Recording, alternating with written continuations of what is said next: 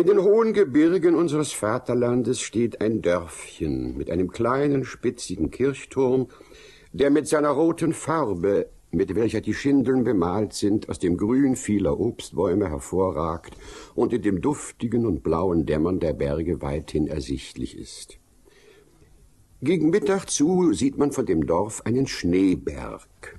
Er sieht das ganze Jahr mit seinen vorstehenden Felsen und mit seinen weißen Flächen in das Tal hinab. Das Dörflein heißt Gscheid und der Schneeberg, der auf seine Häuser herabschaut, heißt Gars.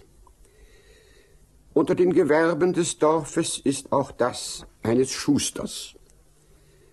Einmal am heiligen Abend, da die erste Morgendämmerung in Helle übergegangen war, da sagte die Schustersfrau zu den Kindern, weil heute ein so angenehmer Tag ist, so dürft ihr zur Großmutter nach Milsdorf gehen, zog ihre Kinder vorsorglich an und sagte, Konrad, gib mir wohl acht.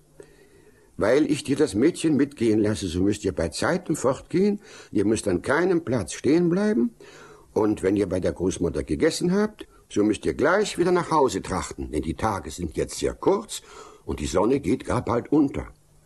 Ich weiß schon, Mutter, sagte Konrad, und sieh gut auf Sanna, dass sie nicht fällt oder sich erhitzt. Ja, Mutter. So, Gott behüte euch.